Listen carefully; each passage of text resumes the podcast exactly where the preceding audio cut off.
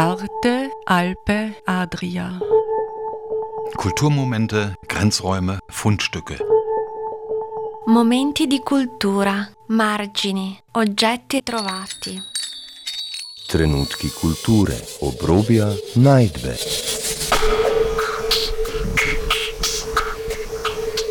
Ein Kulturmagazin von Dagmar Trauner. Wir befinden uns hier halt in einem dieser Überbleibsel der, der Montanindustrie und ich äh, weiß halt, im Prinzip habe ich mich daran erinnert, dass Hüttenberg eigentlich das Zentrum war überhaupt dieser Bergarbeitsstadt und dass man ja heutzutage ein ganz anderes Bild von Hüttenberg hat als ein Lost Place, wie das hier sozusagen angekündigt.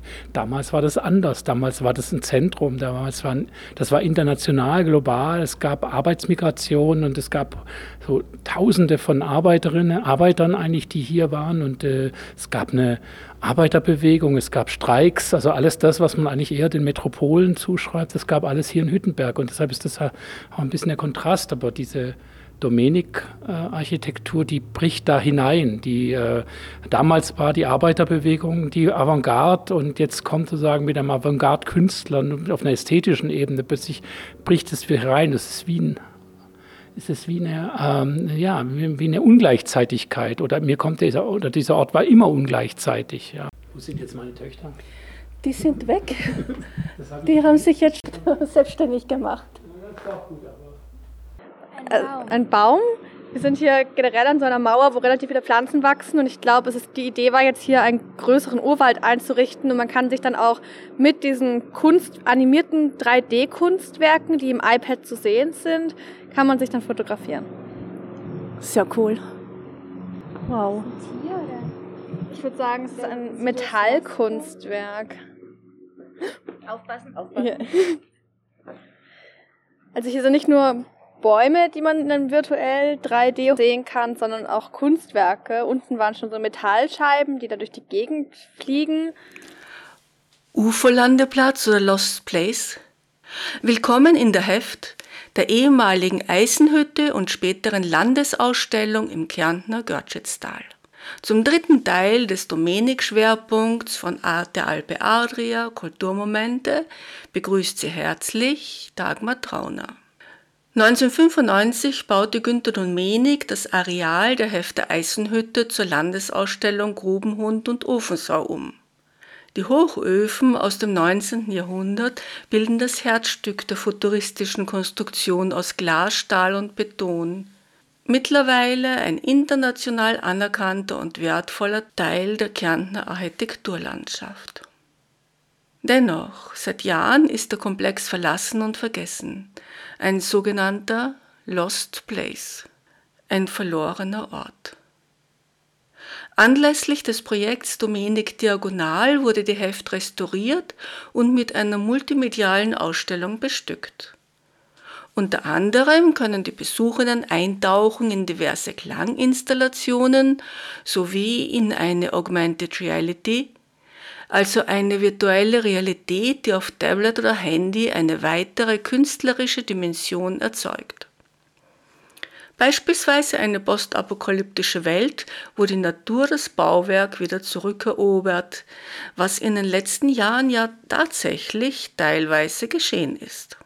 Für mich sozusagen am interessantesten ist diese Lost Place Metaphorik, eigentlich äh, ähm, eine apokalyptische oder eine, eine, eine Form von, ähm, ja, eine falsche Beschreibung dessen ist, weil man hier nicht verloren ist, sondern weil man hier was finden kann. Also es ist eben kein Fundbüro oder in dem Sinne, wo Lost, äh, wo, wo, Lost wo Dinge and Lost and Found, sondern es ist hier was da und es gibt eine Geschichte und es gibt eine äh, ja, es gibt äh, Gründe für diesen Ort hier, so wie er ist und den finde ich spannend.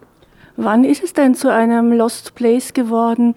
Äh, bei, bei Endigung der Bergwerksarbeiten und der Hütte hier oder äh, bei der Landesausstellung, wie Domenik hier das gebaut hat? Oder ist es jetzt einfach, nachdem alles vorbei ist, ein es Lost ist Place? Sagen die, und diese Lost Place-Metaphorik ist ja auch eine relativ neue, mit bestimmten Publikationen verbunden. Und ähm, ich denke schon, dass nach der Domenik ähm, oder nach der Landesausstellung hier praktisch kein Konzept gab, wie man da weiter fährt und deswegen dürfte sich das sozusagen ein Stück weit dann auch für einfach äh, so entwickelt haben, ähm, dass niemand mehr Zugang hat, dass man es auch nicht nutzen konnte, außer eben an diesem einen Film. Äh, wenn du wüsstest, wie schön es hier ist, äh, da wurde der Platz noch, noch mal entdeckt sozusagen an der Stelle und war ein Ort, ein wichtiger Ort für den Film. Und äh, das hat dann wieder Neugierde hervorgerufen. Also da war, wollten dann wieder Leute an den Ort und den Platz aufsuchen. Und jetzt sitzt, sind wir mittendrin. Ja. Äh, Simone Egger hat vorhin auch von der Vergangenheit und der Projektion in die Zukunft gesprochen. Äh, welche Projektion in die Zukunft sehen Sie denn für diesen Platz hier? Na, das, ist, das hängt halt ganz eng, hat ganz viel damit zu tun, welche Form von Entwicklung hier stattfinden wird, also oder stattfinden kann oder stattfinden soll. Ähm, es gibt ja verschiedene Bemühungen, zu sagen, nach dem HCB-Skandal, nach dieser Causa, ähm, den, die Region wieder zu beleben. Und eigentlich wäre die Frage die, ähm, ja, was muss ich tun? Äh, damit hier wieder was stattfindet, dass hier nicht einfach nur Brain Drain ist, die Leute weggehen, und ähm, ja, das kann man eigentlich nicht so vorhersagen, weil ich glaube, dann muss sich hier einiges ändern. Also es muss sich sagen, nicht dieser Ort ändern, sondern es muss sagen, äh, gesellschaftlich, sozial etwas passieren, dass man sagt, ich will, dass hier Gruppen gibt, dass es hier Personen gibt, dass es hier Initiativen gibt, die diesen Platz äh, in der Zukunft für sich reklamieren. Man muss dem der Raum muss reklamiert werden für sich. Ja, das ist eigentlich der, der, der Witz an der ganzen Geschichte. Äh, und wenn es Gruppen gibt, die den Raum reklamieren und was immer sie auch damit machen, äh, wäre das die erste Voraussetzung für eine, wie auch immer zu beschreibende Zukunft, die jetzt nicht Brain Drain und Lost Places heißt. Ja. Also ähm, das ist natürlich schon so ein Stück weit auch eine, hat nochmal eine andere Dynamik bekommen durch diese HCB-Causa, dass auch Vorstellung war, dass das einfach äh, verlorenes Gebiet ist, weil man dann alles äh, nichts mehr anbauen kann und so weiter. Und ähm, ja, man müsste, man müsste irgendwie äh, ich glaube nicht, dass man das einfach jetzt nur mit so einer Ausstellung hinkriegen wird. Wenn, müsste man die Bewohnerinnen und Bewohner ermächtigen, sich diesem Raum anzueignen. Und dazu bedarf es eben äh, wahrscheinlich mehr als nur eine, äh, ein Architekturjahr und eine Domenik-Ausstellungsserie, äh, weil sonst haben wir das gleiche Problem wieder danach. Es wird hier bespielt, dann wird wieder abgeschlossen, wir bekommen den Schlüssel nicht mehr und ähm, eigentlich muss der Schlüssel rausgegeben äh, werden. Der Schlüssel muss, man muss ihn wie bei einem Fußballplatz abholen können und dann nachher wieder zurückbringen und das hier nutzen können. Das wäre, glaube ich, die einzige Fantasie, die mir käme, um sagen jetzt das wieder zu bespielen. Ja. Also gelebter Raum und nicht Museum. Genau, also an, an der Stelle das Museum äh, kann ja auch sein, ist ja nicht, dass, dass das sich ausschließt, aber eigentlich muss der Raum angeeignet sein, genutzt. Und mehr, mehr glaube ich, äh, kann man nicht tun. Ja, also, und, ähm, aber natürlich könnte könnten kulturelle Aktivitäten so eine Art Appetizer sein. Ja? Die mhm. könnten eigentlich Appetit machen, das äh, zu nutzen an der Stelle. Also sei es mit Konzerten, äh, das alles war. Und wenn dann schon von der Jugend die Rede ist, dann ist auch klar, dass natürlich bestimmte Formen von Ereignissen hier stattfinden müssen. Mhm. Ja. Und hier sieht man jetzt ein ja, ein Spiegelschrottkunstwerk. Was würdest du sagen, Lissy? Was ist das? Das sah kurz aus wie Sidos Maske. Das sieht aus wie die Maske von einem Rapper. Das, ja, auch. Ich würde sagen, das sind auch Bilder. Schau mal, hier kann man so Straßen yeah. sehen und so und es verändert sich. Hier ist ein Fußballfeld. Yeah. Hier sind so Gebäude.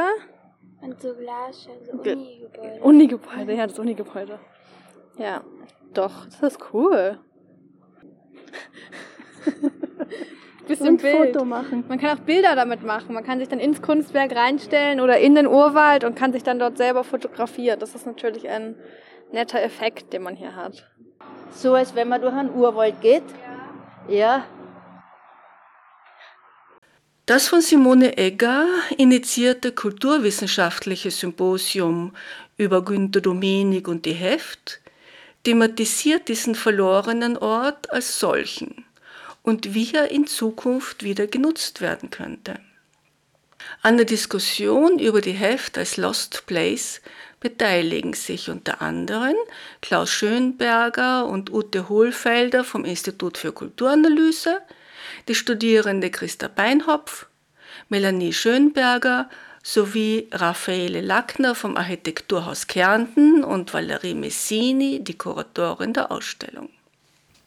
Ja, ich noch mal eine sachliche Frage stellen, und zwar, weil jetzt von dem Trauma die Rede war, äh, die für die lokale Bevölkerung durch die, äh, quasi durch die Architektur von Domenik ähm, aufgekommen sei. Was war denn jetzt, ab wann war denn die Heft nicht mehr genutzt? Ich weiß von Frau Peinhopf, dass in den 40er, 50er, 60er Jahren die Hüttenberger Bevölkerung hier noch verschiedene Veranstaltungen gemacht hat. Ab, an, ab wann war es denn hier tatsächlich tot? Das wäre meine eine Frage. Und war es nicht vorher schon auch ein verlorener Ort, der irgendwie eigentlich nicht es wäre meine Überlegung, der schon nicht so sehr genutzt wurde und nicht so im, im, Gedächtnis war, weil die Leute, die hier gelebt haben, einfach andere Probleme hatten, weil sie ihre Arbeitsplätze 1978 verloren haben und vielleicht das auch ein Teil des Traumas ist und man dann nicht irgendwo sich überlegt, was machen wir hier mit diesen tollen alten äh, Gebäuden, die hier noch rumstehen. Ja, also äh, wenn wir heute immer wieder von Krisensituationen sprechen, und eine Krise jagt die andere. Wir wissen, wo wir jetzt sind. Dann war das, wenn man die Geschichte des Hüttenberger Bergbaus verfolgt, nicht anders. Eine Krise jagte die andere. Wir hatten einen Aufschwung, also wirtschaftlich gesehen, dann ähm, eben wieder eine Rezession und so weiter. Also es war sehr schlimm. Es wurden die Hochöfen, der letzte 1908, äh, ausgeblasen, sagt man. Und äh, es wurde das Bergwerk, äh, der Bergwerksbetrieb 1978 eingestellt. Und das war natürlich der Niedergang des Ortes, wobei mir Menschen jetzt äh, Lebende erzählt haben, dass der schlimme Niedergang erst seit fünf Jahren hier zu beobachten ist. Da müsste man auch äh, darüber nachdenken. Äh, aber 1978 war sicher wichtig für die Gegend. Und äh, es war ein markanter Einbruch, also Bergbau zugesperrt. Es waren ja, wie gesagt, im 19. Jahrhundert noch 1660 Knappen hier äh, beschäftigt. Und diese äh, Hochöfen sind dann auch äh, verfallen, auch schon in der Zwischenzeit äh, verfallen gewesen. Es wurde dann das Schaubergwerk in, Hüt in Knappenberg eröffnet, 80.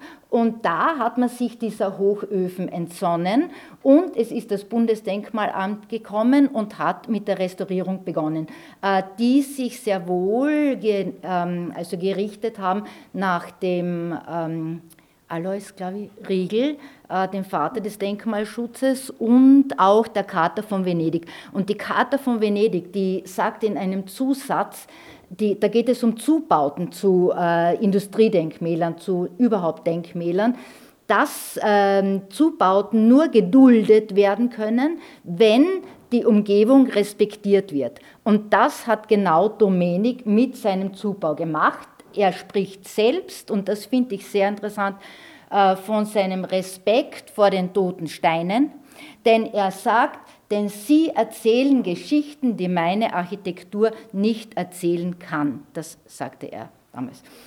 Ich glaube, den, also den Leuten von Hüttenberg, ja. soweit ich das jetzt, aber das sind äh, die Geschichten, die mir einfach nahegetragen wurden, denen ging es sehr darum, dass in den weiß ich nicht, in den 60er Jahren dürfte dieser, dieses, das Gebläsehaus, da aber jetzt ja. der Eingang ist, das wurde zu einem Ballsaal.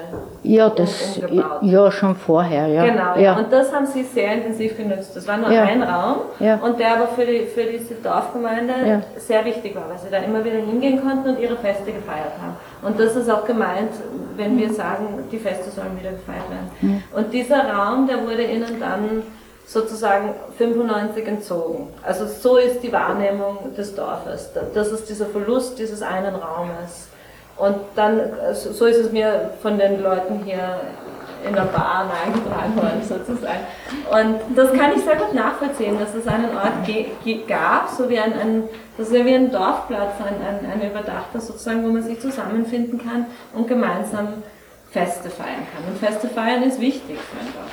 Und das hat es jetzt nicht mehr gegeben. Ja. Und dann gab es diese, diese, diese Landesausstellung und dann lauter Nachnutzungsvorschläge, aber nicht, dass man irgendwie einen Raum entkoppelt und einen, diesen einen Raum auch nur für bestimmte Veranstaltungen dem Dorf zurückgibt. Es gab immer Ideen, wie man das Ganze anders bedient. Es gab einmal einen Weihnachtsmarkt hier herinnen, der vom, von Hüttenberg und, und weiß nicht genau von welchen Gemeinden, aber also von hier organisiert wurde und der hat auch eigentlich allen sehr gut gefallen oder da haben sie sich auch wohl dabei gefühlt. Und dann gab es einen Event, sein Spargel, Spargelessen. Spargelessen.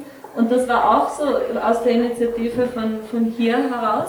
Und das sind lauter so Veranstaltungen, wo sie sich dann wohlgefühlt haben. Aber dieses Mineralmuseum, dann die Biennale Austria und so, das haben sie zwar mitverfolgt, aber das waren, da, da, wurden sie auch nicht integriert. Da wurde ihnen auch nicht der Platz gegeben, dass sie da unter Umständen zugreifen können. Und das ist eben, glaube ich, das, was in, in, in dem Vorschlag, der von uns dann am Ende dieser Ausstellung rausgehen wird, äh, unterschiedlich sein wird, dass das wirklich multidirektional geöffnet wird und auch im Sinne des Titels der Ausstellung dimensional, dass es nicht nur eine Dimension gibt, sondern einfach mehrere. Und das ist auch, das meinte ich davor mit dem international dazu, nicht? also auf jeden Fall lokal. Und dann, das, es ist auch ein Projekt, das nicht nur, es, es muss lokal getragen werden, es muss regional getragen werden, es muss vom Land getragen werden und es muss vom Bund getragen werden. Ansonsten geht das nicht. Und wenn alle gemeinsam zusammenhelfen, dann glaube ich, kann das funktionieren. Ja, ja. das wäre auch der, das wäre auch das politische Moment natürlich, genau, das so weiterzubringen und nicht zu sagen, also und auch so einen Begegnungsort politisch aufzuhängen, ja, ja. und zu sagen, wir leisten uns das als Gesellschaft und nicht wir ähm, wir schließen das oder schließen das aus, aber das muss man zuerst politisch auch durchsetzen, weil wenn dann einzelne Teile verpachtet werden für keine Ahnung 1000 Euro am Abend, weil äh, jemand denkt, man kann, muss halt damit für die Gemeinde irgendwie Geld verdienen oder so, dann hat man halt ein Riesenproblem. Ich kenne das auch aus anderen Zusammenhängen auch. Ja? Ich rede irgendwie theoretisch was dann über Begegnung und bla bla bla und die anderen verpachten mir den Raum dann. Äh, äh, und das funktioniert natürlich nicht. Ja, sondern das muss halt dann ein, ein Bekenntnis und deswegen braucht es diese politische Dimension, dass man das so nutzen will. Und das, ja. Gibt es denn ein Konzept für die Nachnutzung zu dieser Ausstellung? Also das war so, als wir hierher kamen und über das Gottschedtal gearbeitet haben, da haben wir keinen Schlüssel für diesen Raum gekriegt. Ja? Und äh, jetzt äh, ist ja die Frage, äh, wird es wieder ein Lost Place so ungefähr oder gibt es Möglichkeiten, dann jetzt diese, diese, diese Räumlichkeiten zu nutzen? Eigentlich müsste man jedem einen Schlüssel in die Hand geben, um das nutzen zu können. Ja, an dieser Stelle äh, wären, das, wären da verschiedene Möglichkeiten äh, denkbar. Ja, ja es ist, äh, die, Frage ist, die Frage ist ja der Aneignung von solchen Orten. Also wenn, wenn man will, dass diese Orte genutzt werden, dann muss ich irgendwie ein Konzept, wie auch immer, entwickeln, äh, dass man da hier weitermachen kann. Ja, Gibt es das schon? Oder? Das ist gerade in Ausarbeitung. Also wir sind dabei, dass wir ein Nachnutzungskonzept gemeinsam überlegen und das ich bin ja nicht dafür, dass man es jedem den Schlüssel in die Hand gibt, sondern es muss verwaltet werden. Und da werden wir uns als Architekturhaus gemeinsam mit den Kuratoren und mit der Valerie einsetzen, dass es eben ein Nachnutzungskonzept gibt und dass es zugänglich ist dann für die Bevölkerung, dass man Sachen machen kann. Aber ich würde es nicht jedem in die Hand geben, weil dann entstehen sehr viele Schäden ähm, am Gebäude, weil keiner dann wirklich aufpasst. Also man muss schon irgendwie, es muss einen Verantwortlichen geben, weil das war ja auch das Problem der letzten Jahre in der Gemeinde. Es hat niemanden gegeben aus der Region, der sich darum gekümmert hat. Man muss ja dann schauen, dass der Strom funktioniert. Wenn etwas kaputt ist, muss es repariert werden. Es braucht ein Budget. Und da sind wir gerade dabei, das auszuarbeiten und eben auch dem Land Vorschläge zu machen. Aber dazu muss man auch sagen, braucht es ein Budget. Also ohne Budget werden wir Aber das ist eine Art Kulturzentrum dann hauptsächlich. Ja, was es dann ist, das wissen wir noch nicht. Das erarbeiten wir gerade und wir experimentieren ja auch mit einigen Sachen.